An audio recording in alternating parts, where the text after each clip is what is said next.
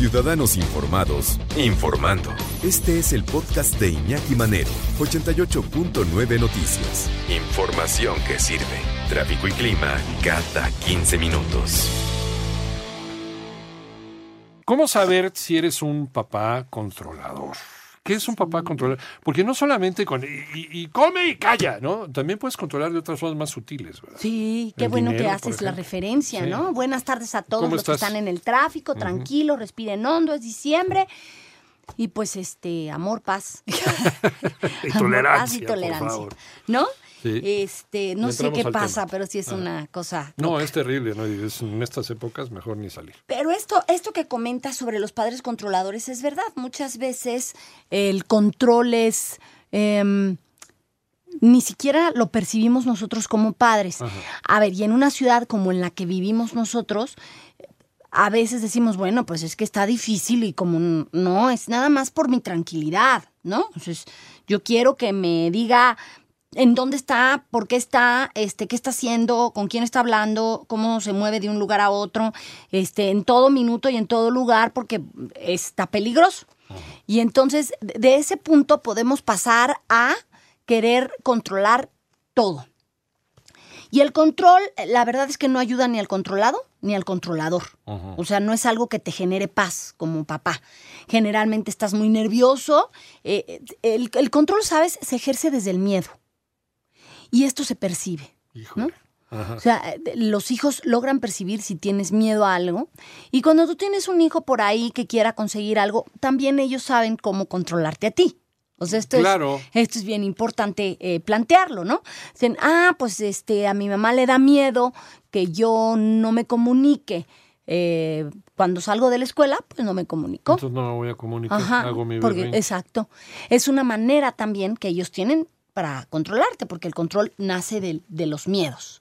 Entonces, esto, esto es bien importante que nos demos cuenta, porque sí que es verdad que a veces eh, eh, controlamos, pues porque así lo aprendimos, porque nos parece normal, porque nos da tranquilidad según esto a nosotros, eh, y, y vamos haciendo cosas que, que no percibimos que son control, como tú decías. A ver, eh, tampoco es eh, el pues dejarlos a la buena de Dios o no No. preocuparnos por él.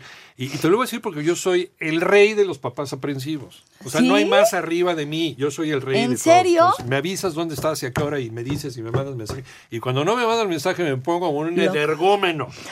Porque fíjate que mi papá era bien aprensivo también. Se suele aprender porque, porque así te lo enseñaron, porque fíjate que eh, el control transmite inseguridad. Sí. Entonces, si, si tu papá fue controlador, pues seguramente te transmitió esa inseguridad y entonces pues tú, tú, tú lo haces igual, ¿no?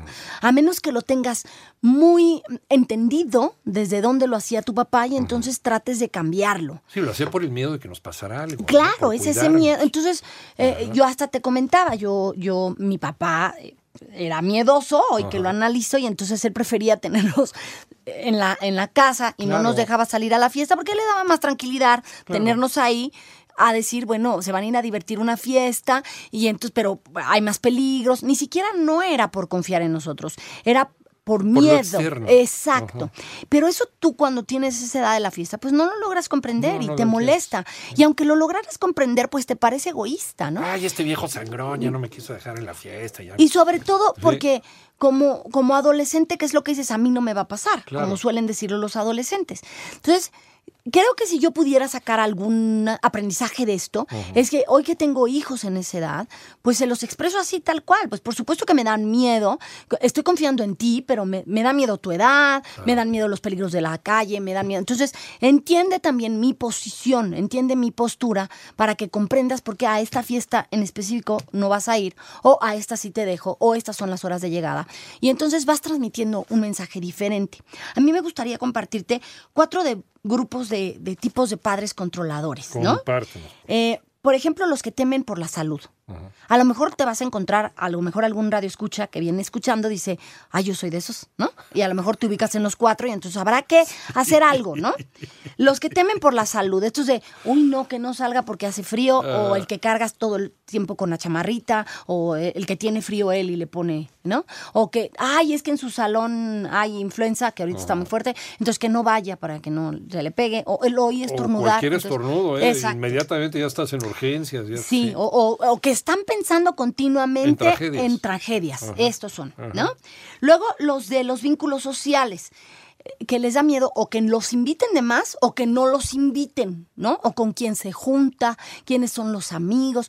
A ver, yo no estoy diciendo que no te importe, por supuesto que siempre he venido a todos los programas y la que habla sobre conocer, sobre estar, sobre permanecer, soy yo. Pero sí tienes que entender que ese estar y ese permanecer van cambiando conforme tus hijos van creciendo. Se van haciendo más maduros. Y, y a ver, y voy a decir algo que es fundamental y que no quiero que pase por alto. Muchos de los padres creemos que porque los adolescentes crecen ya no nos necesitan tanto. Y entonces te despegas totalmente porque dices, ah, ya, ya no es necesario que yo vea la tele con él, ya no es necesario que le pregunte cómo se llaman sus Ese es amigos. nuestro error. Ese es nuestro error, porque un adolescente sigue, aunque no lo pida con su lenguaje verbal, sigue esperando tenerte ahí. ¿No? Y cuando surge un problema, lo que quiere es saber que cuenta con alguien. Y aunque no surja, sabe que estás ahí, entonces quiere contar contigo. Entonces tú no te debes de ir. Pero una cosa es estar ahí y otra cosa es estar encima de. ¿No? Ah, es que no me contó esto. Es que ¿por qué a su tía sí se lo contó y a mí no? Y es que, pues pregúntate también qué estás haciendo para que él no se acerque a contarte ciertas cosas. Ponte en los zapatos de tus hijos y acuérdate de cuando tú eras adolescente. Y que no se te olvide que tú sigues siendo esa autoridad, porque eso sí lo tengo que repetir. Sí, el que tú No trates de comprender a tus hijos no implica que tus hijos tengan la razón. Esto es bien importante. Otro grupo de padres controladores son los de la parte académica, ¿no? Los que quieren meterlos, ya sea o que fracasen en su parte académica, ¿no? Y entonces los meten a la clase de matemáticas, a la clase de equitación, a la clase, o sea, todo lo que pueda aprender, porque ahorita Lo de los conocimientos, exacto, todo, todo le hace bien porque la música desarrolla. Sí, es verdad. Todo lo que tú le puedas proporcionar a tu hijo para su mejor desarrollo y su mejor estimulación es bueno. Pero no lo ahogues. Exacto. Necesitan también con tiempos cosas que no les gustan. tiempos de ocio en donde puedan hasta desarrollar la imaginación, en donde no estén detrás de una pantalla, en donde realmente busquen creatividad. Y están los eh, lo que se puedan perder cosas o lo de los accidentes, ¿no? Es, trajiste esto, trajiste el otro, no Sí. olvides esto, apúntalo, o sea, que dices, pues, ¿qué le pasó a él? ¿Qué perdió él? Que, la que- vida, que le ¿no? angustia tanto que sus hijos pierdan cosas o que les pasen accidentes. A lo mejor fue muy atrabancado y entonces no quiere que a sus hijos les pase. Entonces, todos estos controles y, y excesos de cuidado, lo único que transmiten a tus hijos son inseguridades. A lo mejor por ahí los que nos van escuchando dicen, no, pues sí, a mí sí, porque a lo mejor, pues, no sé, en mi Vamos casa a son muy en enfermizos. Sí, o sea, a ver, lo estamos diciendo no para juzgar a los No, padres, ¿no? no, para nada, Ah, hay no, que no. recordar que estos temas eh, los tocamos con la intención de ayudar, ¿no? Porque si tú te descubres como un padre controlador, pues empiezas a resolver eso que te genera miedos. Porque a final- una terapia también. Y sí, o empezar a descubrir y dejar de hacerlo, o, o sentir, ¿por qué lo hago? ¿eh? O sea, ¿qué me lleva a hacerlo? ¿Por qué me da tanto miedo eso? ¿De dónde viene mi aprensión, a mi miedo, mi control? Y empezar a Ajá. tratar de, pues, de romper con eso, porque, mira, no hay mejor cosa para romper el miedo que eh, el amor y la confianza, Sí. ¿no?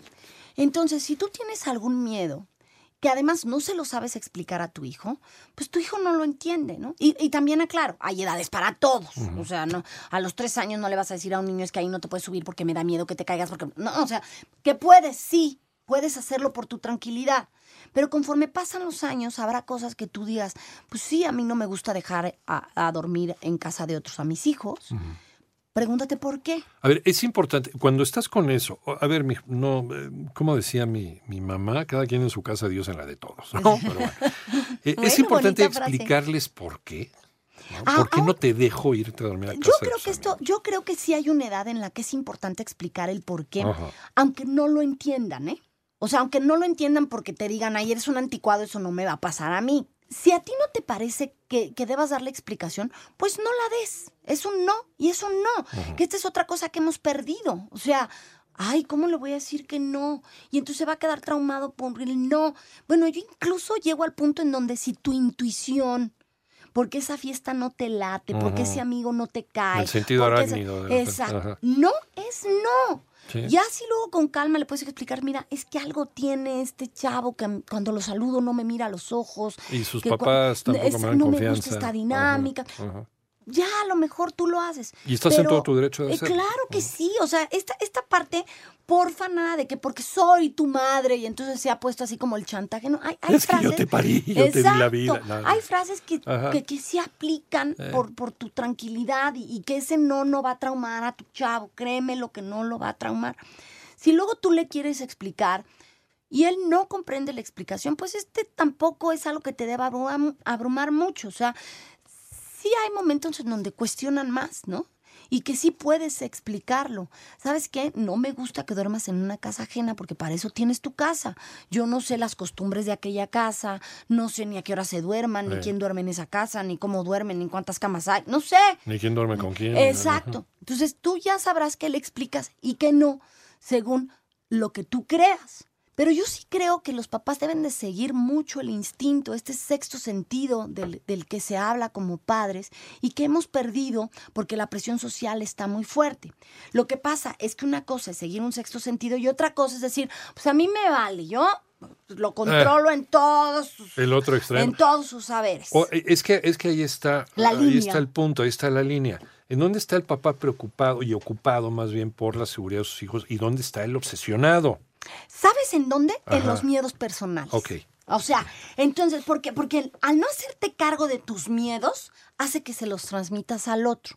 ¿no? O sea, por ejemplo, este padre que le da miedo que no inviten a sus hijos o que quien lo invita es, ¿desde dónde viene tu miedo? ¿A ti no te invitaron o tenías demasiadas invitaciones? O sea, desde el, el tratar de entender qué viste tú, qué escuchaste tú, qué sentiste tú, que hoy por eso te da miedo a ti. O hay un episodio perdido en tu infancia que lo tienes bloqueado. Exacto. O, o, o hay muchas cosas que, que haces hasta por costumbre, ¿no? Entonces, el analizar por qué sale un sí o un no de tu boca es bien importante. Yo siempre que hablo con los padres les digo, cuando nosotros tenemos muy claros los objetivos, y de esto estoy hablando, hacia dónde quieres llevar a tus hijos, qué buscas con eso que estás pidiendo. Porque muchas veces, fíjate que les pedimos a nuestros hijos algo que nos pidieron a nosotros y que nosotros nunca nos cuestionamos. Claro. Entonces, hay mamás que dicen, pues la verdad es que mi hijo es súper, o sea, súper educado, súper responsable, pero es bien desordenado. O sea, su cuarto, de verdad no hay forma. Entonces, es un pleito bien grande que tengo con él porque yo le arreglo el closet y me lo desordena. Yo le hago eso, pero no Eso es una rebeldía malo. al control también, ¿no? Que pudiera ¿O no? ser o no. O sea, a lo mejor realmente es un niño que pues, es Desordenado. desordenado, ¿no? Eh. Entonces, pues buscarás técnicas para ayudarlo a ordenarse, pero tú no quieres que el que arregle su cuarto sea un conflicto contigo. Porque no hay ningún otro. Y el cuarto a ti no te genera conflicto nada más porque te recuerda que a ti tu mamá te decía, es que tu cuarto es una tontería. A eso vamos. Pues, si tienes el, el- el póster, si avioncitos colgados, si tienes juguetes tirados, es parte también de tu Y si personalidad. eso a ti como mamá no te agobia y solo lo estás pidiendo porque a ti Eh. te lo pidieron, pues siéntate y di. Ahora, ¿Realmente me agobia mucho? no saques tu desmadre de tu cuarto. ¿No? Exacto, Porque es mi casa. Claro, ¿no? este es También. tu cuarto. Ah, este es Yo tu cuarto. respeto tus tu pósters, tu tiradero y todo. Ajá. Claro, pues si la ropa no la pusiste en el bote, pues no la voy a lavar, mi chavo, porque, ¿no? Tu desorden. Habrá que esquematizar hábitos. Ajá. Pero si a ti no te aturde tanto como le pasaba a tu mamá y solo estás repitiendo patrones, ¿no? O, o esas. Yo me acuerdo que mi mamá, donde pasaba, cerraba puertas, ¿no? De todos lados.